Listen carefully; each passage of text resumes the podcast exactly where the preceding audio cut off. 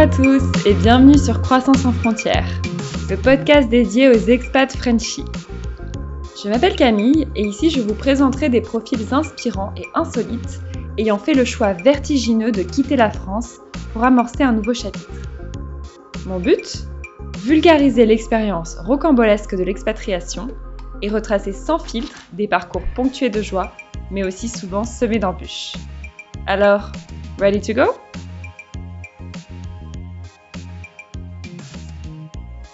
Et si je vous disais qu'on pouvait se rendre au bout du monde tout en parlant la langue de Molière? Tiphaine nous transporte aujourd'hui à Montréal, cette ville francophone nichée au cœur du Grand Nord blanc si lointain. Située sur les rives du majestueux fleuve Saint-Laurent, elle est dominée par le Mont Royal, cette montagne aux collines emblématiques qui s'impose tel le rempart de la ville. Chaleureuse, cosmopolite, sécuritaire, verte, vibrante, les adjectifs ne manquent pas pour décrire la cité des mille lumières. Pourtant, Tiffen a mis du temps à s'y épanouir et à s'y sentir vraiment bien. Malgré la fluidité des échanges avec les Québécois, on s'habitue difficilement au froid ambiant, aux hivers interminables, et les différences culturelles peuvent nous éloigner et creuser un écart tangible. Est-ce plus facile de s'intégrer dans une ville francophone à l'étranger est-ce que le français nous donne des ailes pour batifoler librement à Montréal? Nous verrons dans cet épisode qu'une langue commune ne suffit pas toujours à une bonne intégration et à la création de liens solides avec les locaux. Montréal a beau être une ville francophone, elle s'impose aussi et avant tout comme une ville canadienne, où la mentalité nord-américaine fait loi et où le fossé culturel est palpable. L'accent curieux mais charmant et la sympathie indéniable des Québécois vont pourtant l'emporter sur les petits obstacles d'un début un peu chaotique et arriveront finalement à conquérir le cœur de Tiffen qui attend bientôt de recevoir la nationalité canadienne, rien que ça. So, let's go to Montreal.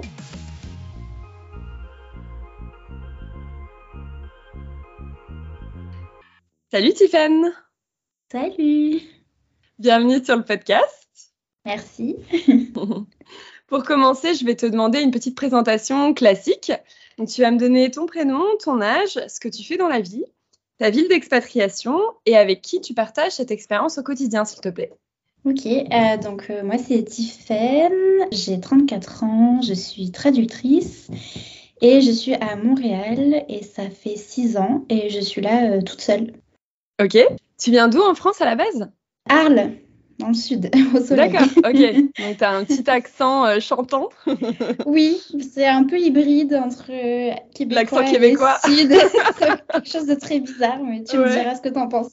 Bah, pour l'instant, je l'entends pas du tout, l'accent québécois. Donc... c'est marrant. C'est un beau mélange. Et tu disais que ça fait six ans que tu es à Montréal, hein, c'est ça? Ouais, six ans, six ans et demi en fait, même là. D'accord. C'est ta première expatriation? Non, c'est pas ma première expatriation. J'ai habité dans plusieurs pays, donc je dirais que c'est le cinquième pays dans lequel j'habite. T'as habité où?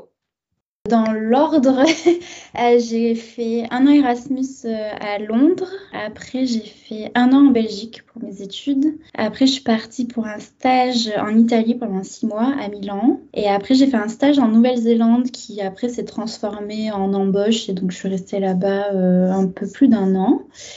Et après, quand je suis rentrée de Nouvelle-Zélande, j'ai trouvé du travail en Espagne où je suis restée pratiquement deux ans. Et puis après l'Espagne, ben, j'ai atterri à Montréal. Waouh, donc tu as fait des destinations hyper variées dans des continents différents. C'était une volonté de ta part de vraiment un peu explorer le monde ou euh, ça s'est fait selon les opportunités? C'est un peu un mix des deux, je te dirais. Euh, oui, j'avais très envie euh, d'explorer le monde et euh, surtout pendant mes études. Ben, moi, j'ai fait LEA, je ne sais pas si ça existe encore. Ouais. Et après, j'ai fait. Ça me parle. j'ai fait un langue, langue étrangère appliquée, c'est ça? Ouais, c'est ça. Ouais, ouais, ouais appliqué et après j'ai commencé un master que j'ai pas terminé. Puis après j'ai enchaîné sur un master en traduction et relations internationales. Et donc forcément c'était des études axées sur l'étranger. Et euh, donc euh, moi ça me parlait vraiment de partir euh, pendant mes études. C'est quelque chose que je recherchais. Je voulais partir de mon sud natal. Mmh. voilà m'ouvrir un peu au monde. Et puis finalement j'ai pas vraiment su m'arrêter après les études après la Nouvelle-Zélande, je pensais sincèrement rentrer en France et me trouver un CDI. Et puis finalement, on est venu me chercher. Donc euh, voilà. D'accord, bah, c'est ma prochaine question. Comment ça se fait que ton choix s'est arrêté euh, sur Montréal? Puisque comme ça fait euh, quelques années que tu y es, tu t'y es vraiment installé. Euh, pourquoi Montréal, du coup? Raconte-nous. Ben, en fait, Montréal, c'était pas du tout envisagé à la base. Donc, comme je disais, quand j'étais en Nouvelle-Zélande, je pensais rentrer en France et me trouver un CDI et m'installer. Puis en fait, euh, en Nouvelle-Zélande, euh, j'avais euh, un collègue français qui était là avec sa copine. C'est eux qui m'ont parlé du Canada, qui m'ont parlé des PVT. Moi, je savais même pas que ça existait. Et c'est vrai que quand j'avais cherché mon stage de fin d'études, j'avais vu qu'il y avait vraiment beaucoup d'offres dans le domaine de la traduction à Montréal. Il y avait une quatorzaine d'offres par mois contre deux en France par an. Je m'étais rendu compte que c'était intéressant pour mon métier.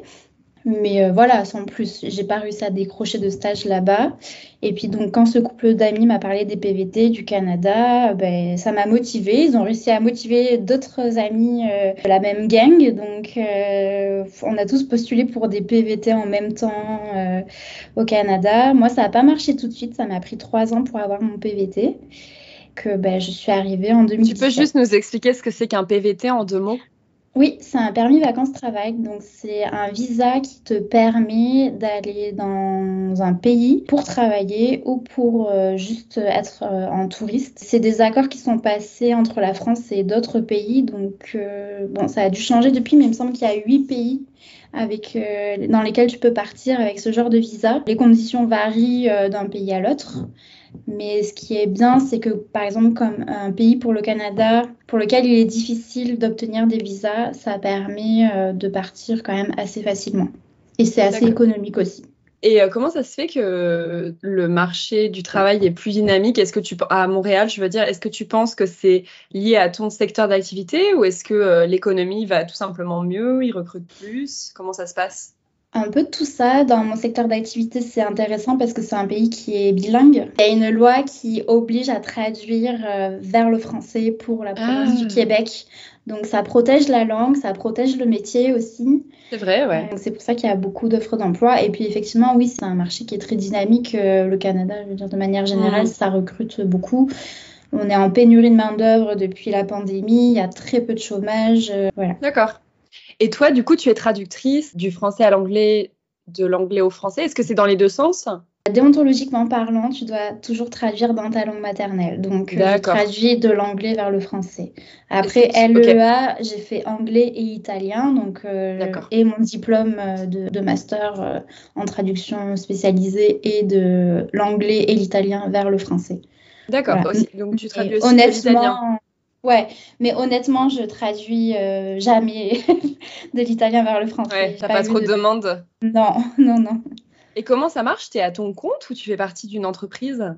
J'ai jamais été à mon compte pratiquement. Non, j'ai toujours voulu travailler pour des entreprises, mais c'est une option. Mais euh, j'ai des camarades de classe qui se sont lancés à leur compte juste après le master. Moi, je me sentais pas prête pour ça. Mmh. J'ai dû le faire à un moment entre la Nouvelle-Zélande et l'Espagne où j'étais quand même en recherche d'emploi. Donc, euh, pour compléter un peu le chômage et tout ça, euh, je m'étais mise à mon compte, mais pour moi, c'était temporaire. D'accord. Ok. Et euh, tu disais du coup que tu avais mis trois ans à obtenir ton PVT. Comment ça se fait? C'est un système de loterie? Oui, c'est ça. C'est un système de loterie. À l'époque, moi, je l'ai fait en 2013 et en 2014. C'était un système où il fallait cliquer le plus rapidement possible sur un hmm. bouton. et donc, euh, c'était un peu premier arrivé, premier servi. C'est un système qui fonctionne beaucoup au Canada de manière générale. On dit souvent premier arrivé, premier servi pour beaucoup de choses. Et euh, donc, euh, moi, ça n'a pas marché.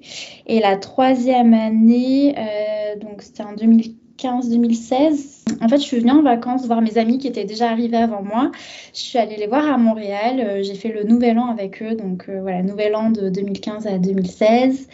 Et puis c'est eux qui m'ont dit que ça avait changé, que le système n'était plus comme ça et que là il fallait se créer un profil et que en gros il y a un algorithme qui, passait une fois par semaine et qui te sélectionnait et qui te mettait dans un bassin de personnes admissibles euh, au PVT.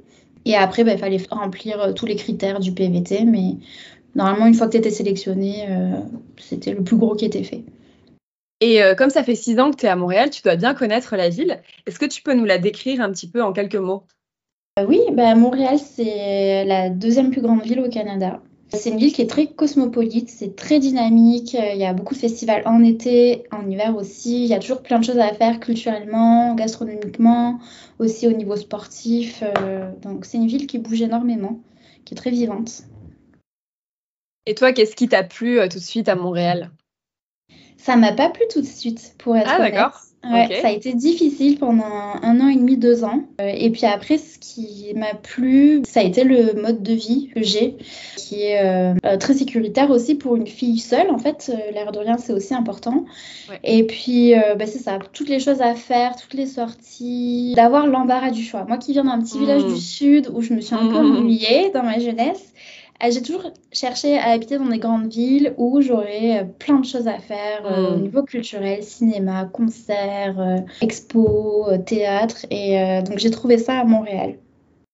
Et pourquoi ça t'a pris un an et demi d'amadouer un petit peu la ville? Qu'est-ce qui était difficile? Je pense que c'était difficile pour moi de m'expatrier euh, une cinquième fois. Ouais, d'accord. je pense que j'étais un peu usée. Avant, c'était plus facile, mais je pense que j'étais un peu plus fatiguée. J'avais aussi des amis, mes amis qui étaient déjà là, puis je comptais un peu sur eux pour m'intégrer, puis ça s'est pas vraiment fait. Donc je pense que j'ai un peu attendu. J'ai pas fait les choses que je fais habituellement quand j'arrive dans un nouveau pays où je me bouge, où je vais chercher à faire des rencontres. Là, j'ai un peu attendu que ça vienne d'eux, puis ça s'est pas fait. Euh, niveau travail, c'était pas très épanouissant aussi, donc ça jouait sur le moral euh, aussi. Et euh, le climat aussi qui n'a pas été facile à apprivoiser. voilà. Puis ça a fini par se débloquer finalement au bout d'un an et demi parce que j'ai changé de travail, je pense que j'ai changé d'entreprise, donc ça a vraiment changé la donne pour moi. Oui, comme quoi une expatriation n'est pas toujours facile d'emblée et que parfois il faut un peu de temps pour s'adapter et s'intégrer. Donc c'est bon à savoir que pour toi ça a mis autant de temps, mais que tu t'es quand même accroché, que tu as voulu tenter le coup. Euh, c'est super parce que finalement, tu as réussi. Et dans quel quartier tu vis à Montréal? Alors, je suis pas très originale. Je vis euh, dans le quartier français qui s'appelle le Plateau. Un quartier français. ouais, le Plateau. Et tous les Français sont là, mais moi je le savais pas. J'ai vraiment eu un coup de cœur pour ce quartier-là, donc. Euh, ouais, donc c'est pas pour rien qu'il y a les Français. On a un peu des goûts similaires, j'imagine. c'est pas loin du centre-ville aussi, donc c'est ça qui est pratique c'est bien desservi, euh, c'est vert, il y a des parcs. Euh, enfin, c'est un quartier qui est vraiment sympa. Ok. Et c'est une ville qui est plutôt dense ou c'est une ville avec un petit centre? Comment tu décrirais Montréal? Ben, C'est une ville nord-américaine, donc le centre, ça va mm. être un peu comme le centre des affaires, avec des tours et tout ça. Mais il y a aussi un vieux centre-ville qui est le vieux port. Donc ça, ça se touche, on va dire. Ça cohabite. Et après, c'est très différent d'un quartier à l'autre. C'est quand même étalé. C'est quand même assez étalé. Il n'y a pas de très hauts immeubles, donc ce qui fait que c'est assez étalé en fait. D'accord. Ok, ok. Ok, donc tu nous disais que tu as pris un an et demi avant de, t'intégrer et te sentir euh, vraiment bien. Est-ce que tu peux nous parler un petit peu des premiers mois et des challenges que tu as rencontrés? Le premier mois, donc moi je suis arrivée fin mars, donc bon, c'est encore un peu l'hiver. C'est en même temps, la neige fond, donc euh, en fait, euh, c'était un peu sale en fait, parce qu'en hiver, tout est bien caché sous la neige.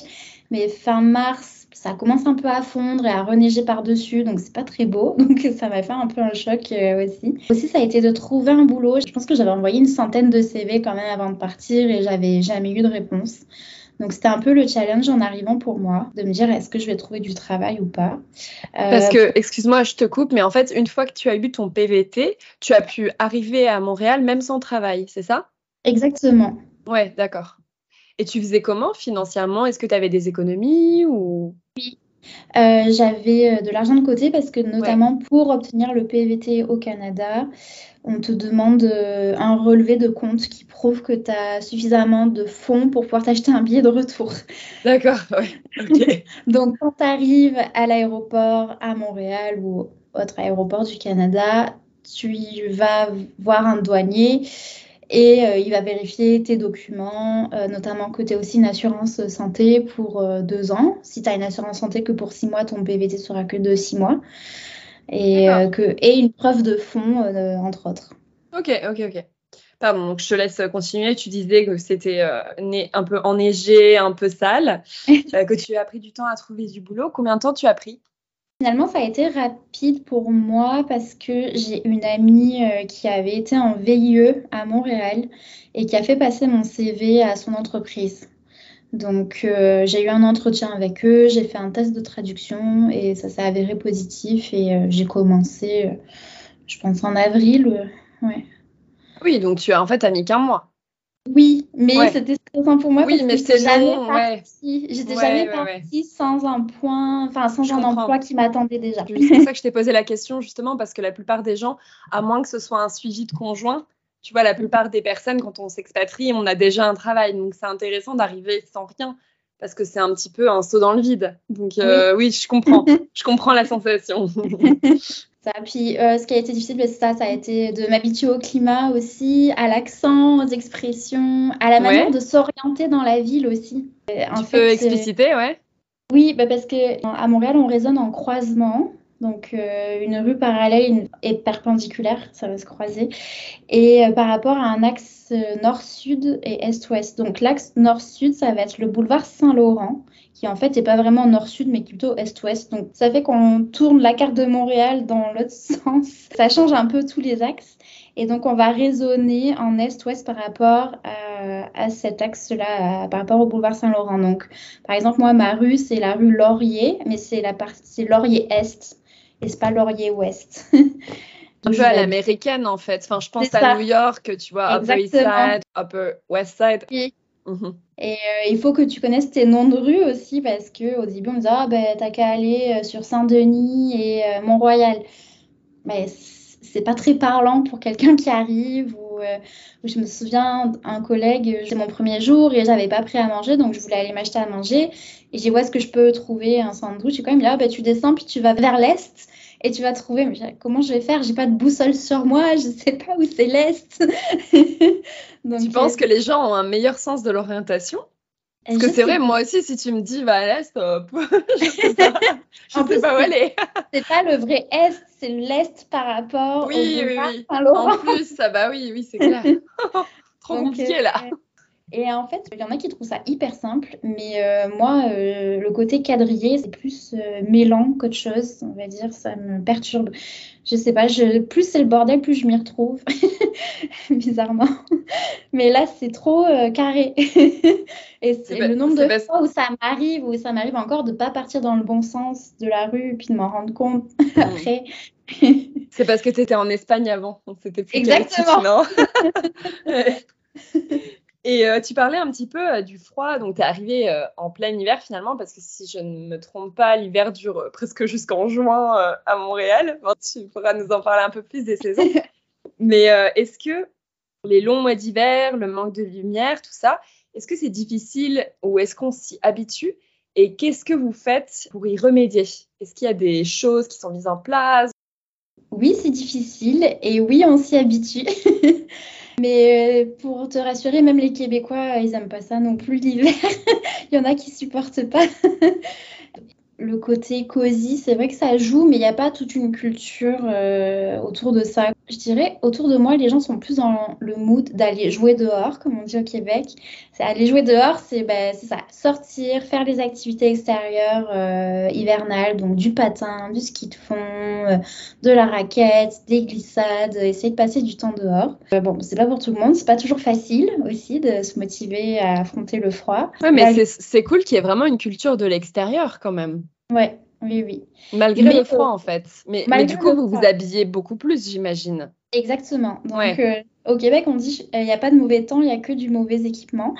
Euh, Ah, pas mal. ouais, bien habillé, puis faire la technique de l'oignon, donc avoir toujours plusieurs couches euh, sur soi pour pouvoir les enlever. Par- Parce que par exemple, le métro est chauffé, et donc quand on est trop couvert, euh, souvent il y a des malaises. Les premiers jours euh, où c'est vraiment l'hiver, ça peut arriver qu'il y ait des pannes de métro, enfin que le, métro soit interrompu parce que quelqu'un a fait un malaise dans le métro. Et moi, j'ai jamais fait de malaise, mais c'est vrai que je me, des fois j'avais un peu la tête qui tournait, donc faut vraiment pouvoir euh, un peu ouvrir son manteau, tout ce qu'il y a dessous pour, mais une fois dehors, pouvoir être bien habillé.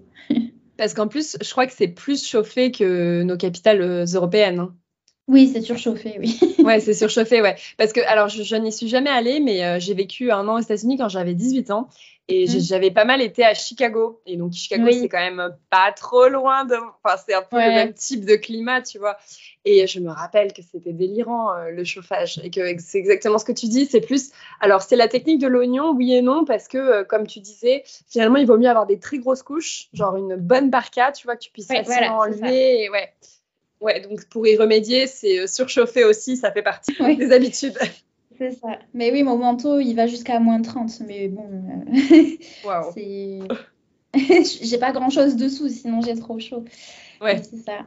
C'est vrai que le, manque de, le manque de lumière aussi, ça, c'est difficile. Donc, euh, vitamine D de octobre à mars, c'est fortement recommandé. Et luminothérapie, moi j'ai une lampe de luminothérapie que j'ai sur mon bureau. Quand le télétravail n'était pas encore autorisé, je l'avais fait installer euh, à mon bureau dans mon entreprise pour pouvoir le faire tous les matins. Et puis là, ce qui est cool avec mon entreprise, c'est que l'hiver dernier, j'ai pu euh, aménager mon horaire pour pouvoir profiter un peu d'une grande pause euh, dans la matinée pour euh, pouvoir m'aérer et profiter du, soleil.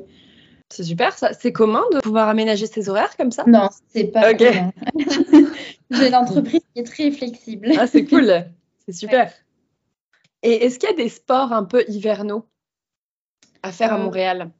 oui, eh ben, le ski de fond, tu peux faire du ski de fond dans les parcs, sur le Mont-Royal, il y a plein de patinoires aussi euh, gratuites, euh, ouvertes, qui sont mises dans les parcs. Moi, j'ai le parc Laurier juste à côté de moi. et puis, donc, je peux aller patiner. Bon, moi, j'aime pas trop ça parce que j'ai un peu peur de tomber. Mais je peux y aller si je veux, entre midi et deux ou pendant ma pause aménagée.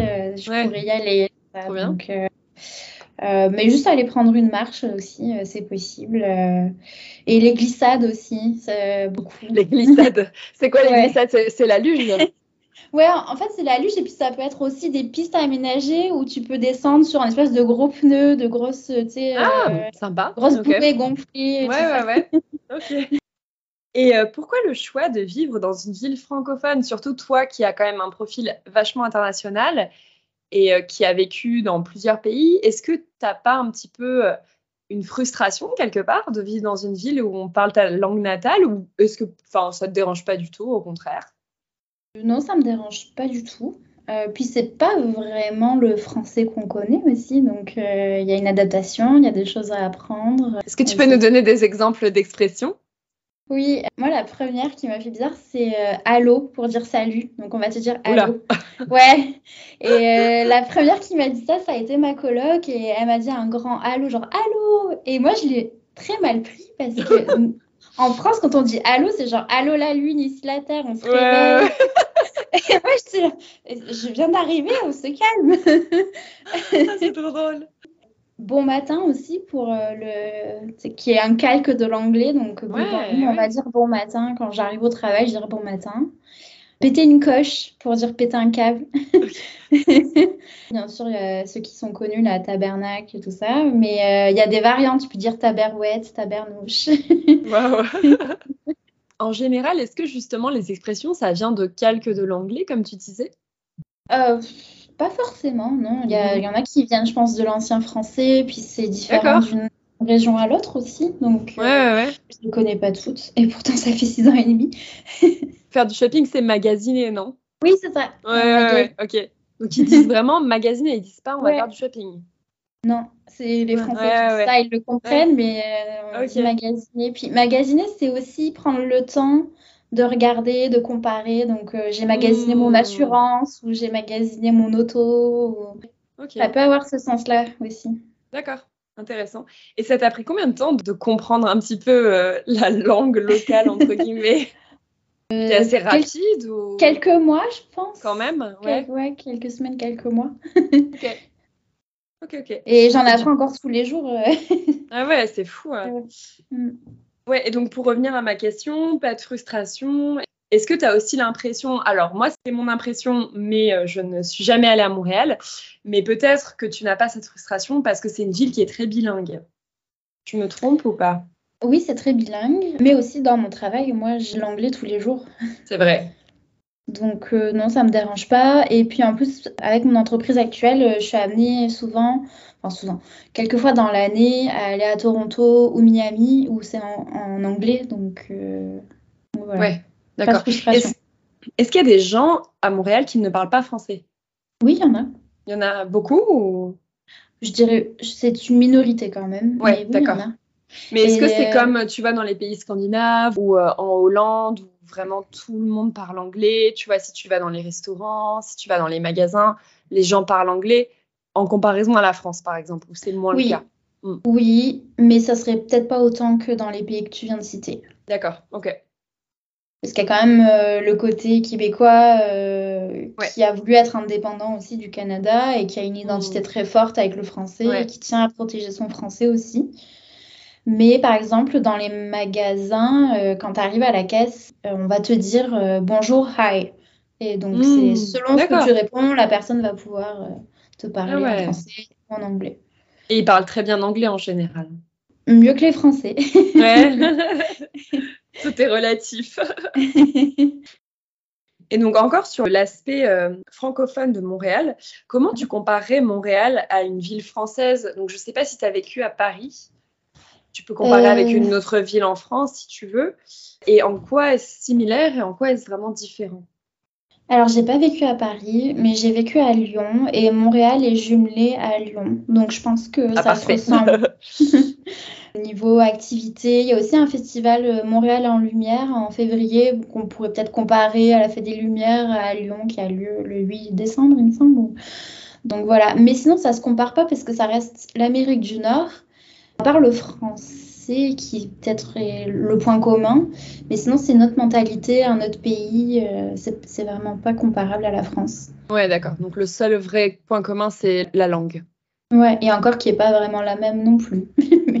ouais, oui, oui, c'est clair. Ok. Euh, est-ce que tu as rencontré beaucoup de locaux? Oui, bah, dans mon travail, euh, oui, oui, il y a beaucoup de Québécois. Ben, je suis dans une entreprise québécoise. Dans mes colloques, euh, j'ai eu des colloques québécoises aussi. Je trouve ça difficile pour moi d'avoir des liens. En fait, ça reste superficiel, on s'entend super bien quand on est au travail et tout ça, mais ça va pas forcément aller plus loin. Mais c'est peut-être aussi moi qui cherche pas à aller plus loin aussi pour le moment. Comment t'expliquerais ça? Parce que est-ce que c'est quelque chose euh, qui est spécifique à ton expérience, ta personnalité, ou est-ce que c'est quand même récurrent quand tu parles à d'autres Français De pas arriver à briser la glace et à vraiment créer des liens. C'est quand même récurrent, je trouve. Euh, après, dans tous les pays où je me suis expatriée, ça a été difficile aussi de, tisser des liens avec des locaux parce qu'on s'entend que euh, les gens ont déjà leurs amis, ont leur famille, ils n'ont pas forcément besoin d'agrandir leur cercle social et de t'accueillir. Et euh, donc, euh, moi, je me dis, si j'étais en France et que j'avais jamais voyagé, peut-être que je ne serais pas tournée vers des gens étrangers qui viennent habiter dans ma ville ou dans mon pays. Je serais peut-être restée dans ma bulle aussi, en fait. Mais est-ce que tu as l'impression que c'est aussi parce qu'il y a un choc culturel qui est trop fort, il y a des mentalités qui euh, sont trop différentes ou... Parce que si, si j'insiste un petit peu sur cette question, c'est que quand même souvent ce qui revient euh, quand je pose la question euh, aux gens expatriés dans différentes villes du monde, le premier frein, c'est quand même la barrière de la langue. Et là, en l'occurrence, à Montréal, tu n'as pas ce problème. C'est vrai que c'est quand même étonnant que tu me dises que c'est un peu la même chose que dans tes autres expatriations, finalement. Tu vois Oui, après, dans les autres pays, je parlais la langue, sauf en Espagne, où j'ai appris l'espagnol sur place. Mais euh, effectivement, là, on a une langue en commun, mais on n'a pas une culture en commun. C'est quand même l'Amérique du Nord, c'est quand même leur culture aussi québécoise à eux, c'est leurs émissions de télé, leurs émissions de radio, on n'a pas les mêmes références culturelles. En tout cas, autour de moi, les gens font quand même beaucoup de références aux choses qu'ils connaissent, aux émissions qu'ils ont regardées enfants, des, acteurs, des actrices. et moi, je n'ai pas forcément fait l'effort aussi de regarder, de me renseigner par rapport à ça. Donc, c'est ça, il y a peut-être un manque d'ouverture des deux côtés. Non, ça s'entend. Et comment tu décrirais un petit peu euh, l'archétype euh, du Québécois? Bah Après, je vais parler pour Montréal, mais. Euh, ouais, vas-y. Je dirais que les gens sont quand même assez actifs. Ils sont sportifs, ils sont sympathiques, ils sont bons vivants et ils sont curieux culturellement. Et euh, ils parlent facilement aux gens. Ils sont quand même, c'est les gens, les Québécois sont sympathiques et faciles d'accès de manière générale. Est-ce qu'ils sont accueillants pour les touristes? Ils aiment bien qu'il y ait des touristes ou euh, pas trop? Ah oui, oui, oui, je pense que oui, oui. Peut-être qu'ils voient si tu galères un petit peu, je sais pas, à trouver ton chemin. Hmm. Les gens vont t'aider, tu peux poser facilement des questions aux gens. les gens vont pas se braquer. Donc un peu la mentalité américaine, très chaleureuse, ouais accueillante, etc. D'accord. Mais tu disais un peu superficielle du coup. C'est un peu les mêmes problèmes, ouais. Voilà, ça reste en surface. C'est culturel, c'est comme ça. C'est pas quelque chose que je reproche et, et ça me convient aussi parce qu'après moi j'ai tissé des liens avec bah, des Français au final euh, ou euh, des Européens. Est-ce que tu as vraiment ressenti un choc culturel, peut-être euh, pendant tes premiers mois? Oui, oui, oui, parce qu'en fait, justement, je m'étais dit, il n'y a pas la barrière de la langue, ça mm. va être facile. Et non, c'est vraiment une culture à part. Euh, moi, je, ne connaissais pas du tout l'Amérique du Nord. Ça m'a jamais fait rêver. Je m'y suis jamais vraiment intéressée non plus. Donc, euh, je savais pas du tout à quoi m'attendre en fait. Hmm. Mais c'est euh, rigolo parce que finalement, c'est souvent quand on se prépare le moins tu vois, ou quand on a une fausse image, ou qu'on se dit que ça va être facile, parce qu'il y a des expatriations en Europe, ça peut être un peu la même chose, tu vois, surtout quand on a déjà vécu une expatriation un peu euh, lointaine, un peu plus exotique, on se dit que ça va être facile, et c'est dans ces moments-là, j'ai l'impression que c'est le plus dur finalement. Ouais, bah, c'est euh, ça qui s'est passé, je pense. Ouais, ok. Il y a un, aspect particulièrement choqué ou une anecdote que tu peux raconter? Non, le côté nord-américain, quadrillé, des rues, euh, ça, ça m'a perturbée. Non, ouais, le côté où tu penses que tu as créé des liens avec quelqu'un, genre tu t'es mm. raconté ta vie, tu es parti dans les détails, et en fait, ça veut juste rien dire pour la personne en mm. face aussi. Au final, elle t'a confié aussi beaucoup de trucs, mais c'est normal, c'est superficiel. Euh, on se reverra jamais, mais il n'y a pas de problème pour se confier plein de choses et tout ça. Donc ça, ça fait bizarre aussi. Ouais, ouais, ouais. ok. Et est-ce que la communauté française est très implantée à Montréal? Est-ce que tu sais combien il y a de Français? Oui, oui, il y a beaucoup de Français. On est très nombreux. Donc officiellement, il y a 60 000 Français, mais on, estime plutôt qu'il y en aurait 100 000. Mais ils ne sont pas forcément inscrits au consulat, en fait. Bien sûr, ouais, ouais, ouais. Et sur combien? Il y a combien d'habitants à Montréal? 1 78 000. C'est une petite ville, en fait. Hein ouais. mais ah, le, hein. le Canada, c'est 34 millions d'habitants. Ah, bah, c'est bien de remettre dans le contexte, merci. Ouais. Sur 10 euh, millions de, de la France, carrés. 10 millions de kilomètres carrés, 34 millions d'habitants. Ouais, deuxième pays le plus grand au monde. Et Après la Russie, du coup? Ouais, je pense que c'est la Russie. Hmm. Donc, une communauté euh, très forte de Français. Est-ce que tu penses que clairement, ce qui attire les Français à Montréal, c'est le français ou est-ce que tu penses qu'il y a d'autres aspects euh, oui, alors effectivement, le fait qu'il n'y ait pas la barrière de la langue, je pense que ça joue énormément pour des Français qui ont peur de se lancer euh, dans d'autres pays. Et aussi euh, le marché de l'emploi. Et les études aussi. Il y a quand même beaucoup d'étudiants qui viennent à Montréal parce qu'il y a des accords euh, entre la hmm. France et le Québec qui font que les tarifs des études sont peut-être un peu plus accessibles pour les étudiants français. Bah justement, euh, parfaite transition puisqu'on va maintenant parler du volet euh, carrière du travail. Oui. Est-ce que tu peux euh, faire un pas en arrière et rembobiner un petit peu tes différentes expériences professionnelles? Parce que donc, tu disais que ça faisait six ans et demi que tu étais à Montréal. Est-ce que tu fais toujours partie de la même entreprise ou est-ce que tu as été dans plusieurs entreprises différentes? Alors, j'ai été dans trois entreprises. Donc euh, la première entreprise, euh, bah, c'est grâce à mon ami euh, qui avait fait son VIE là-bas, donc qui est une entreprise européenne, mais qui a une antenne à Montréal pour le Canada.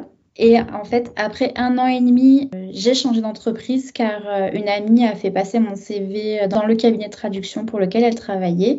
Et je cherchais à partir depuis un petit moment de la première entreprise, mais mon CV marchait pas avant euh, parce que j'avais pas d'expérience québécoise. Donc je pense qu'au bout d'un an et demi d'expérience québécoise, mon CV était plus intéressant, même si j'avais de l'expérience avant le Québec.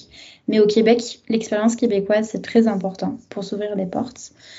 Donc dans ce cabinet de traduction, je suis restée euh, un peu plus d'un an.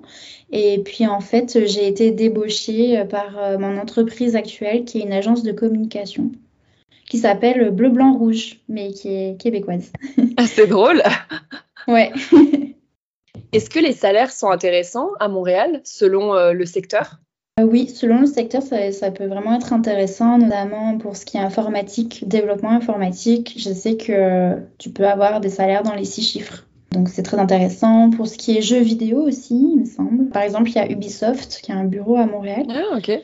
Qui est très bien coté, euh, qui je crois propose des avantages sociaux aussi très intéressants. Euh. Donc ça peut valoir la peine. Tout ce qui est santé infirmier, soins infirmiers, D'ailleurs, le Québec euh, va recrute directement en France des infirmières avec des offres euh, salariales et d'avantages sociaux très intéressantes aussi. Ouais. C'est les domaines auxquels je pense. Ouais. et toi, dans ton domaine, dans ton secteur, c'est bien payé par rapport à la France? Ou ben, un peu la même chose En France, il n'y a pratiquement pas de poste salarié, comme je te disais. Ouais, d'accord. Moi, je trouve ça intéressant dans le sens où j'ai la sécurité du salariat. Ouais et un nombre d'heures fixes euh, par semaine à travailler, alors que si j'étais à mon compte en France, ce serait plus fluctuant. Oui. Mais, euh, voilà. Je comprends, ouais. Ce qui est intéressant aussi, c'est que comme il y a des postes aussi au gouvernement ou des, des, postes qui sont bien placés, je pourrais avoir un salaire encore plus intéressant aussi. Ok. Là, je ça, ça peut venir avec l'expérience, euh, comme tu disais, le plus d'expérience québécoise tu as, le mieux c'est toi, tu vois un avenir dans ton secteur, en tout cas, tu as l'impression qu'il y a des euh, progressions possibles? Oui, oui, clairement. Par exemple, en fait, euh, mon poste actuel, c'est réviseur, donc c'est vraiment une coche au-dessus que traductrice. Et ça, en trois ans, en fait, j'ai pu accéder à ce poste-là. On me l'a proposé, alors que moi-même, j'aurais pas pensé euh, accéder à un poste comme ça de réviseur. Et puis euh, l'année dernière aussi, j'ai eu énormément d'offres d'emploi directement euh, dans ma boîte courriel LinkedIn en fait, avec des offres aussi intéressantes. Et euh, j'ai deux questions par rapport à la traduction. Déjà, quand tu traduis, est-ce que tu traduis en québécois du coup ou tu traduis en français classique? Alors, quand même, à, l'écrit, on va pas écrire euh, tabernacle ou des choses comme ça. Donc, euh, non, c'est quand même du français euh, classique, entre guillemets, mais il y a quand même une adaptation à faire pour le français du Québec. Là, dans l'agence où je suis, il y a une étape de rédaction. Donc, il y a des rédacteurs qui vont passer et qui vont adapter vraiment ça au public québécois. D'accord, ok. Donc c'est pas toi qui a le. Enfin, il y a quand même une relecture derrière ta traduction euh, pour un québécois, j'imagine. Oui, oui, Après, c'est vrai que la syntaxe est différente, mais euh, mm. je veux dire, en quelques mois, euh, en fait, quand j'ai commencé dans ma première entreprise, j'ai été révisée les deux premiers mois, puis après ça, c'était, je me traduisais, je me révisais moi-même, et ce c'était pas mm. un problème. Donc c'est vrai qu'il y avait quelques affaires de syntaxe à maîtriser, en fait, ça a été. Et puis dès que j'ai un doute, en fait, je vais demander à un collègue euh, québécois. Ouais, ok. Et euh, ma deuxième question, c'était donc c'est que de la traduction écrite ou est-ce que tu fais aussi de l'interprétariat? Non, c'est que écrit. D'accord. L'interprétariat, c'est un autre métier? Oui c'est interprète. Moi, à la base, c'était ce que je voulais faire. Oui, J'étais interprète à l'ONU. Euh, J'avais très très haut. je pense qu'on commence toujours comme ça quand on pense à la traduction. Et après, j'ai revu un peu mes ambitions à la baisse. Non, mais la traduction, c'est quand même difficile aussi. C'est quand même un métier très pointillé. Mais le diplôme que j'ai, c'est aussi interprétation de liaison. Donc, théoriquement, je suis capable de faire un peu d'interprétation, mais ça va pas être simultané, ça va, constitutif et un résumé en fait de ce qui s'est dit. Oui, ouais, ouais, ouais, c'est des exercices différents. Ok. Et pour revenir un petit peu euh, au salaire, donc euh, tu disais que toi c'était intéressant, donc surtout parce que tu étais dans le salariat. Comparé au coût de la vie, est-ce que euh, Montréal est une ville très chère? Montréal n'était pas très cher avant, elle était abordable, mais là avec l'inflation et la crise du logement, j'ai commencé à budgéter, on va dire. Ouais, d'accord. Parce que j'imagine que... tu ne cotises pas à la retraite. Euh, si, si, je cotise à ah, la retraite. Euh, oui, oui, bah, au niveau fédéral et au niveau provincial, mais c'est vraiment pas énorme. Donc en fait, euh, il vaut mieux que tu mettes de côté toi-même pour ta oui, retraite. Pour parce compléter, parce que ce ne sera pas suffisant. Est-ce que tu peux la reprendre si tu pars du Canada? Je sais pas. Il faut que. Alors, ça, c'est un point à éclaircir. Tant que j'étais en PVT, oui. Mais depuis que j'ai la résidence permanente, je crois que l'accord ne tient pas. D'accord, ouais. Je ne pense pas euh, que, tu le, que je vais le perdre, mais quand je serai à la retraite, il faudra peut-être que j'aille le réclamer au Canada et au Québec. D'accord, ok. Ça. Donc tu disais oui à cause de l'inflation et la crise du logement, tu peux en parler un petit peu plus? Ben, il y a une pénurie de logements et il y a plus en plus de gens qui arrivent à Montréal. Donc euh, les loyers ont vraiment augmenté. Donc au niveau des loyers, c'est vraiment plus euh, ce que c'était avant. Ça a presque doublé, euh, je sais pas, en, en 10 ans peut-être. Donc c'est ça. Il y a une attractivité qui est accrue de la ville, mais c'est des Canadiens ou c'est des étrangers? Et comment ça se fait? Je pense que c'est plutôt des étrangers. Je... D'accord. Ben après, moi, j'ai mon point de vue d'étrangère, donc j'ai l'impression que c'est plutôt des étrangers. Voilà. Comment t'expliques cette attractivité? Il y a quelque chose en particulier ou? L'emploi. Ouais. ouais. ouais, ouais, Le marché de l'emploi qui est particulièrement dynamique et qui offre des facilités. Peut-être avec le PVT aussi. Et est-ce que le réseau français t'a aidé à trouver un job dans les différentes expériences que tu as eues? Ben oui, du coup, mm. puisque euh, mon amie Nathalie qui avait fait son VIE dans la première entreprise. Et le deuxième, euh, non, c'est mon ami espagnol que j'avais rencontré en Nouvelle-Zélande. et après, euh, j'étais, ben, je me suis débrouillée toute seule après. Ouais, parce qu'après, tu avais quand même emmagasiné pas mal d'expériences. Ok. Et est-ce que tu fais partie de réseaux, de clubs, de groupes français? Non, pas vraiment, non. Il n'y a pas la chambre de commerce ou ce genre de choses? Je ne sais pas s'il y a la Chambre de commerce, mais il y a l'Union française. D'accord. Ouais. Euh, donc il y a une association euh, de Français établie à Montréal et qui organise des événements, de rencontres, euh, festifs, diffusion des matchs de rugby ou foot ou ouais, ouais. donc et des soirées à thème. voilà. J'y suis allée une ou deux fois et ouais. Et oui, bah, quand même, euh, la, fois où j'y suis allée, ça, ça, a abouti sur des amitiés euh, qui sont toujours là. Donc, euh, ah bah c'est super. Ça a été payant. bah ouais, carrément. Comme quoi, il n'y a pas forcément besoin d'y aller très régulièrement. Une ou deux soirées peuvent suffire. voilà. Et là, du coup, tu es sur quel type de visa? Ben, là, j'ai ma résidence permanente ah oui. depuis mhm. février 2021. Mais avant ça, donc j'ai fait PVT et permis de travail fermé et après résidence. Et là, je suis dans le processus d'obtention de la citoyenneté canadienne. Waouh, ok. Impressionnant. Et donc, entre donc, le PVT, tu nous en as déjà un petit peu parlé. Le visa de travail classique, est-ce qu'il est difficile à obtenir? Oui, je crois que maintenant c'est difficile parce que moi ça a changé entre temps. Donc moi à l'époque, pour obtenir un permis de travail fermé, en fait, c'est que pour obtenir la résidence permanente, il me fallait un an de travail à temps plein au Québec. Après, le temps de traiter. C'est pas grand chose. Oui, mais ça a changé maintenant. Maintenant, ils demandent deux ans. Donc, euh, mais ça a peut-être rechangé entre temps. Enfin, le hmm. gouvernement ouvre le robinet, ferme le robinet un peu comme il veut. Donc, euh, c'est ça. Donc, moi, à l'époque, c'était ça. Un an à temps plein au Québec pour euh, pouvoir faire une demande de résidence permanente. Et les délais de traitement étant très longs, je basculais après en permis de travail fermé. Et là, comme c'était dans le cadre de la demande de résidence permanente avec le programme d'immigration du Québec. Le permis de travail fermé coûtait peu cher à l'entreprise et peu cher aussi de mon côté. Donc quelque chose comme 250 dollars à payer de ma poche et 250 dollars mmh.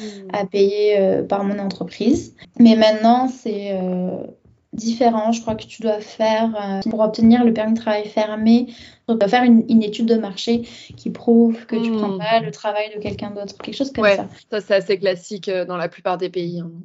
Voilà. Et tu peux changer d'employeur avec euh, ton permis fermier. Moi, c'est ce qui s'est passé entre ma deuxième et troisième entreprise quand ils sont venus me recruter. Je leur ai dit, ben voilà, moi, j'ai un permis de travail fermé, j'attends ma résidence permanente, donc il faudra que je bascule en permis de travail fermé avec vous. Et ils m'ont dit, oui, pas de problème. Moi, j'avais un peu peur aussi à l'idée de changer parce que si je validais pas ma période d'essai, ben, je perdais mon hmm. visa. Donc hmm. après, j'avais un mois pour retrouver un employeur qui accepte de me prendre un permis de travail fermé. Ok.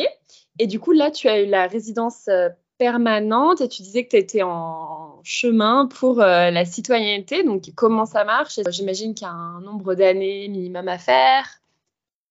Oui, alors en fait, donc la citoyenneté va prendre en compte une période de 5 ans et sur ces 5 ans, il faut que tu sois resté 3 ans sur le territoire, dans 2 ans en tant que résident permanent. Tout ce qui s'est passé avant la résidence permanente, un jour va compter pour une demi-journée. Par exemple, euh, moi, j'ai attendu de faire mes deux ans en tant que résidente permanente pour envoyer euh, ma demande. Et heureusement que j'avais fait trois ans, je pense, du coup, un permis euh, de travail fermé et PVT cumulé, parce que ces trois ans valent un an et demi, en fait. Ok. Et quels sont les avantages pour toi d'avoir la citoyenneté canadienne? Euh, de ne pas avoir à renouveler ma résidence permanente euh, tous les cinq ans. Donc, euh, c'est moins d'administratif et moins de sous aussi à donner. De pouvoir voter. De pouvoir aller aux États-Unis plus facilement aussi, il me semble. D'accord. Oui, d'avoir une certaine tranquillité d'esprit. Ouais, ouais, ouais. Et est-ce que du coup, tu te vois rester? Ça, c'est la question. non, je ne me vois pas rester. Parce que ah le, climat, le climat, c'est. C'est étonnant euh, d'aller vers la citoyenneté et de te pas vouloir oui, je sais, mais il y en a beaucoup, on est beaucoup à faire ça, à demander la citoyenneté, puis après à rentrer. D'accord. J'imagine que, c'est un, projet quand même moyen terme. Oui, voilà. Parce que en fait, je me vois pas vieillir euh, avec le climat, avec la neige, euh, le verglas, tout ça. Donc ça, c'est quelque chose moi qui sera un frein à terme mais aussi la famille qui va manquer. Euh, voilà. Par exemple, j'ai un collègue qui est rentré euh, en France après, euh, je pense, une dizaine d'années à Montréal. Il avait, il avait ah, acheté, il avait deux enfants. Ah oui. Ouais, ok. Donc toi, tu te diriges un peu vers ce schéma-là.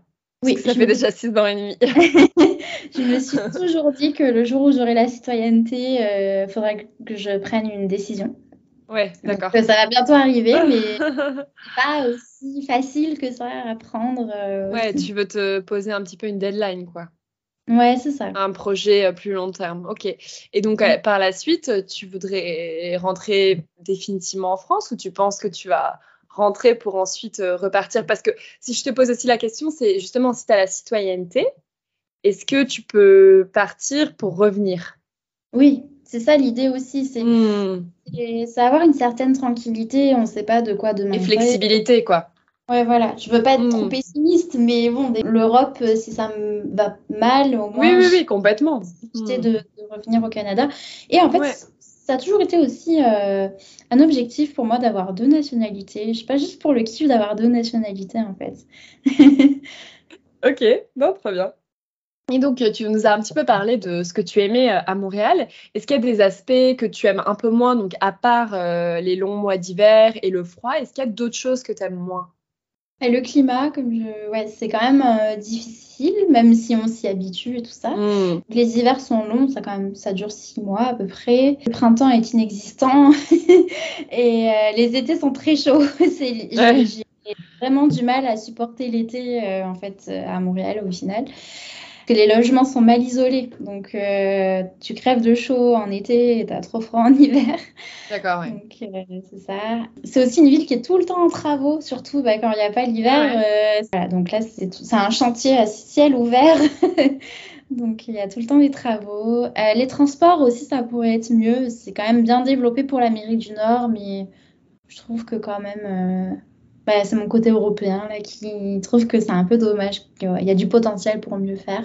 Parce que dis-nous un peu plus, il y a le métro qui est à Montréal? Ouais, il n'y a, a, que trois lignes de métro. D'accord, ok.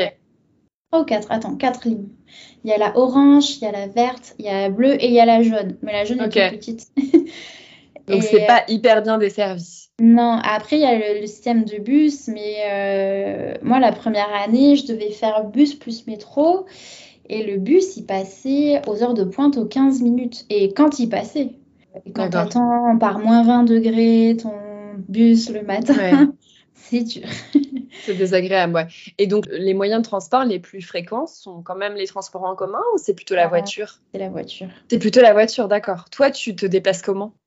Moi, un transport en commun. J'aime pas conduire. Euh, je ne me vois pas avoir une auto à Montréal en plus, euh, mm. parce qu'après, il faut trouver un stationnement couvert euh, en hiver, c'est quand même mieux. Si c'est pas couvert, tous les matins, tu dois déneiger ta voiture. Ouais, bah oui. Hein. faut y penser. ouais, c'est. Et, puis, il faut la déplacer parce qu'il y a la déneigeuse qui passe. Donc, si tu es sur le chemin de la déneigeuse, ta voiture, elle se fait remorquer, puis oh tu la retrouves pas. et puis, elle prend cher ta voiture voiture avec l'hiver, elle rouille, clair. elle est sale. Oui, donc c'est de l'entretien, beaucoup de temps et puis de l'argent, quoi. Beaucoup d'argent, voilà. ce qui est de, du stationnement et, et de l'entretien. Ok, non, non, je comprends ton choix. Euh, donc Tiffany, on va passer à la deuxième partie de ce podcast, donc, euh, que j'ai intitulé Questions pour un croissant. Donc c'est la partie où je te pose des questions sur ta ville pour dresser un petit peu euh, le portrait chinois et comprendre aussi quelle est la place de la France dans ta ville. donc le but c'est de construire le, le, guide du croissant. Donc c'est un espèce de, si tu veux, de trip advisor de ta ville avec ma petite touche personnelle. Donc d'abord quelques questions sur ta ville pour mieux la cerner. Montréal en deux trois mots vibrante et verte. Ton lieu coup de cœur Le café Centropole euh, en été, puisqu'il y a un jardin. C'est juste un café ou c'est un. C'est un café, café restaurant. Et, euh, donc il y a un petit jardin, une petite cour avec un petit bassin. Euh, c'est joliment décoré. Ok. C'est à côté du Mont-Royal. C'est très bien. Un lieu touristique qui sort des sentiers battus? Euh, le Bota Bota, qui est un spa dans le vieux port et c'est une structure qui ressemble à un bateau. Et donc, euh, quand tu vas à l'intérieur, tu as des grands hublots, donc tu peux faire ta séance euh, relax après avoir fait le sauna et, et le bain froid. tu as mm. des hublots géants qui avec des matelas, donc tu peux te mettre sur, ton matelas, regarder le fleuve ou la vue sur la ville. Ça a une vue sur la skyline de Montréal de nuit, si tu y vas de nuit, donc c'est plutôt sympa à faire. Et il y a beaucoup de spas euh, à Montréal? Et oui, il y en a trois ou quatre. Donc, euh, il y a le Bota Bota, il y a le finlandais, il y a le Strom et il y en a un autre. Euh, voilà, dont j'ai oublié le nom, mais il y en a plusieurs. Parce que ça peut être sympa à faire comme activité, justement. C'est très sympa. ouais, ouais, ouais. Ouais, ouais, je recommande. un ou deux fun facts sur Montréal? Bah, Montréal est une île, en fait. Moi, je ne le savais pas. Mais... Ok.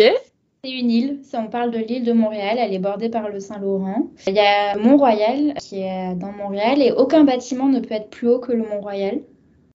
Et le Mont-Royal, du coup, c'est une montagne? C'est un mont, ouais, c'est une montagne. Bah, ouais, ok, c'est une colline. Voilà. ok, ouais, parce que tu t'en parles pas mal comme euh, j'ai l'impression que c'est un, repère, un point de référence. Oui, c'est un repère. Il y a une croix qui est tout mm. en haut du Mont-Royal qui est illuminée la nuit. D'accord. C'est en plein centre-ville en fait. et c'est un grand parc. Bah, je disais en hiver, tu peux skier dessus, faire des glissades et tout ça. Et le reste de l'année, tu peux t'y promener. Il y a des malades qui font leur jogging euh, et qui montent comme ça en courant. tu peux faire du vélo. D'accord. C'est un petit coin de nature. Euh, d'autres fun facts? Oui, c'est la ville qui a le plus de pistes cyclables en Amérique du Nord. Il y a 800 km de pistes cyclables et ça continue encore d'en construire.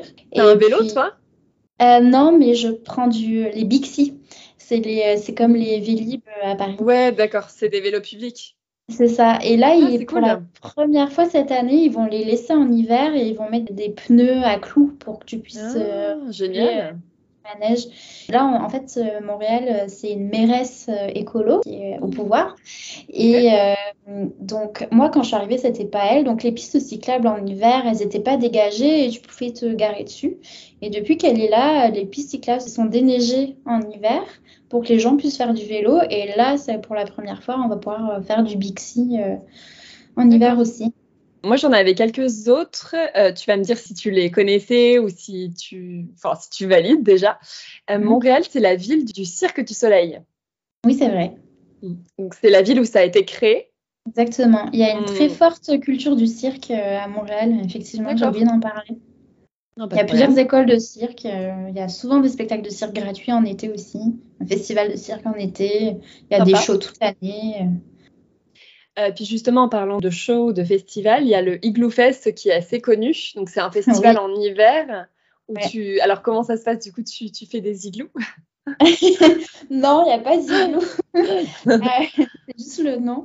Mais il n'y ah, a même pas du tout d'igloo dans la déco ou quoi? Oh, ouais, Je pense qu'il y a des sculptures. Bah, J'y suis allée qu'une fois, mais je pense qu'il y a des, des petites sculptures sur neige. Mais euh... non, ça m'a pas frappé. J'ai pas vu d'igloo.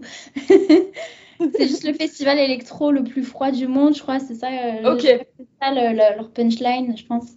Mais, ok. Et puis le dernier, tu en parlais un petit peu en introduction, donc euh, il y a des pistes de ski de fond et il y a 200 km apparemment de, pistes de ski de fond dans la ville. Ah oui, c'est fort. Donc c'est énorme, ouais. Donc tu peux vraiment faire ton sport en fait, euh, tranquillement euh, dans la ville, c'est cool. Ok. Ma prochaine question, donc un préjugé qui s'est avéré faux sur ta ville. La fameuse ville souterraine, dont je sais pas, tous les Français pensent qu'il y a une ville souterraine à Montréal. Je sais pas ce qui est. Ah. Enfin, je sais pas pourquoi. Euh, peut-être que c'est dans les guides touristiques ou dans les reportages télé, mais c'est pas une ville, c'est juste un réseau souterrain qui relie euh, des stations euh, de métro entre elles au centre-ville. c'est des longs couloirs en fait. D'accord. bah, moi, ça me parle un en fait, moi, la façon dont j'imaginais, c'était pas forcément souterrain, mais j'imaginais qu'il y avait pas mal de tunnels, de passages fermés, justement pour euh, remédier au, froid et ne pas être trop en extérieur. Oui, il y en a, effectivement. Il y, en a, d'accord. Mais c'est pas forcément souterrain, c'est des... Pas forcément souterrain, effectivement. Ouais, d'accord. C'est plus euh, bah, fermé, quoi. Ouais, abrité. Oui, c'est abrité. Puis des fois, ils sont fermés à partir d'une certaine heure. Euh, donc, combien coûte? Est-ce que tu peux nous donner quelques prix? Donc, si tu peux faire la conversion, c'est mieux en euros, enfin approximative, hein, bien sûr. Un verre de vin. Un verre de vin euh, entre 7 et 10 euros. C'est quoi la boisson euh, typique euh, à Montréal? Est-ce que c'est plutôt la bière? Ah, La bière, ouais. Il y a beaucoup de microbrasseries. Il y a beaucoup de microbrasseries au Québec, donc on retrouve une panoplie de bières à chaque fois au menu. c'est assez impressionnant. Un croissant? Un croissant entre 1,50€ et 2€. Un loyer, donc euh, par exemple un 50 mètres carrés. On ne raisonne pas vraiment en termes de superficie au Québec, mais euh, donc, moi j'ai cherché un loyer pour euh, ce qu'on appelle un 3,5, donc c'est trois pièces. Qu'en France, c'est quoi? C'est un T2, je quelque chose comme ça. Donc c'est quoi? C'est salon, c'est une chambre? Salon, chambre et euh, cuisine. Et euh, le demi, c'est ta salle de bain. Ah, ok. Ah oui, donc vous comptez toutes les pièces. Ok, c'est marrant. Donc, ok, donc pour un 3, 3 et demi. 3 et demi euh, non meublé, maintenant c'est entre 900 ou 1000 euros. D'accord, donc c'est quand même pas, enfin c'est accessible pour le coup. Mais je te dirais que c'est quand même très cher parce que c'était euh, moitié moins avant en fait. Ah, c'était moitié moins, ouais, c'est dingue. Mais c'est moins cher que si tu compares à Paris, c'est quand même, c'est moins cher. Oui, oui mais il ne faut pas comparer à Paris. non, non, mais juste, juste un point de comparaison. ça a doublé, ouais, c'est pas rien. Si les salaires doublent pas euh, à côté, c'est vrai que c'est un peu problématique. Euh. C'est ça. un ticket de métro? Euh, 2,60 euros. Ah oui, donc c'est pas donné non plus. Hein. Non, les transports sont quand même. Euh, Assez chers, ouais. Ok. Et euh, l'assurance santé, comment ça marche? Est-ce que c'est ta boîte euh, qui t'en donne une Ou est-ce que toi, tu as une assurance privée Ou est-ce que c'est le système public? Alors, il y a un système public au Québec. Il y a le régime d'assurance maladie du Québec, la RAMQ. Bah, tu l'as quand tu es citoyen. Moi, je l'ai depuis que je suis en permis fermé et résidence permanente. Euh, je pense qu'en permis fermé, j'avais pas droit à l'assurance médicaments, il me semble. Donc les médicaments n'étaient pas pris en charge. Et en plus de ça, mon entreprise euh, a une mutuelle. Euh, on appelle ça une assurance collective. Donc en fait, c'est assez similaire à la France, si, je comprends bien. Oui, c'est ça. Ton entreprise s'occupe de la mutuelle, mais tu as d'office le système de sécurité sociale publique. Oui, c'est ça. Euh, moi, je paye une partie de la mutuelle aussi. Mon employeur. Ouais, dans ton... ouais, ouais, ouais, bah, comme en France. Oui, voilà. J'ai jamais travaillé en France. Ouais, ouais, ouais. ouais. ok. Donc, euh, quelques questions sur la France. Donc, tu m'as dit qu'il y avait euh, environ donc, 60 000 Français officiellement, mais officieusement plutôt 100 000. Est-ce qu'il y a un QG des Français à Montréal ou plusieurs QG bah, le quartier, le plateau. et euh, il y a un bar souvent qui revient qui s'appelle euh, le Barouf. Elle, non, mais c'est L apostrophe Barouf, je sais pas comment dire. mais euh, oui, c'est un pub où les matchs sont souvent diffusés. donc c'était le QG des Français, notamment pendant la Coupe du Monde de 2018. Et un restaurant ou un bar français, donc en dehors de celui-là, si tu veux manger français, où est-ce que tu vas? Moi, j'aime bien le Brest Café, qui est une crêperie. Où acheter le meilleur croissant? Est-ce qu'il y a beaucoup de boulangeries? Il y a beaucoup de boulangeries. Euh, moi, juste en face de chez moi, j'ai une boulangerie-pâtisserie qui est assez réputée qui s'appelle Fou Dessert. Et j'ai aussi un petit café qui revend les produits de la boulangerie euh, Guillaume. Donc euh, voilà. Et moi, j'aime beaucoup les croissants de chez Guillaume. ok. Des clubs et des réseaux français, donc tu disais tout à l'heure. L'Union française. L'Union française, ouais. Est-ce que tu en connais d'autres? Non, j'en connais pas d'autres, mais après, il y a des groupes Facebook comme les Françaises à Montréal. Euh. D'accord, ok. Ouais, les groupes Facebook, c'est vrai que ça peut beaucoup aider, euh, notamment au début pour s'installer ou pour des questions un peu pratiques. Exactement, il y a un gros groupe, euh, les PVStistes à Montréal aussi. Ah ouais, ok. Est-ce que tu connais des marques françaises qui ont été implantées là-bas? J'ai pensé à une plateforme de conseil et d'entraînement pour la course à pied qui s'appelle Campus Coach et qui a été créée par un YouTuber qui s'appelle euh, Running Addict, qui est français, mais qui a été expatrié à Montréal et qui a monté sa boîte, euh, donc euh, Campus Coach à Montréal. Mais là, j'ai appris qu'il vient de rentrer en France. ok. ok. Un ou une française qui t'inspire dans ta ville? Ben là, j'ai répondu mes amis parce que je trouve que mes amis, surtout celles qui font une famille loin de leur famille ou celles qui font une reconversion professionnelle aussi en étant à Montréal, ben, franchement, je leur tire mon chapeau parce que c'est pas facile. Ouais, ouais, non, mais t'as bien raison. Euh, de toute façon, être expatrié, c'est jamais facile et euh, selon ce qu'on entreprend, ça peut être encore plus difficile. Donc, bah, c'est sympa de citer tes amis. Et ma dernière question, donc tu as déjà un petit peu répondu. Est-ce que tu te considères comme expatrié d'un jour ou expatrié de toujours? Expatrié de toujours. D'accord. Parce que je pense qu'avec euh, l'ouverture d'esprit, euh, la tolérance que nous apportent les voyages, on n'est plus vraiment les Français, euh, Français d'avant. On est des Français. Ouais, ouais, Complètement, ouais. Donc tu te vois mal t'enraciner en France? Ben, si je m'enracine en, en France, je pense que j'aurais peut-être plus d'ouverture d'esprit ou plus euh, l'envie de continuer les voyages ou d'accueillir des gens qui sont étrangers, peut-être plus m'impliquer Oui, donc en fait, expatrier toujours, c'est plus ton identité, mais ça ne veut pas forcément dire que tu vas t'installer euh, à l'étranger, tu pourrais t'installer en France. Ok, intéressant. Ouais, ouais. Je le voyais plus comme un état d'esprit. oui, oui, un état d'esprit, ouais, très bien. Ok, bah, ça me va. Bah écoute, Tilan, ce sera tout pour aujourd'hui. Merci beaucoup pour euh, cet échange qui nous aura fait découvrir euh, Montréal, cette ville francophone de l'Amérique du Nord que je ne connaissais pas et que tu m'as mis en appétit de découvrir. Donc merci beaucoup. Merci à toi. bye bye. Bonne soirée. Merci toi aussi.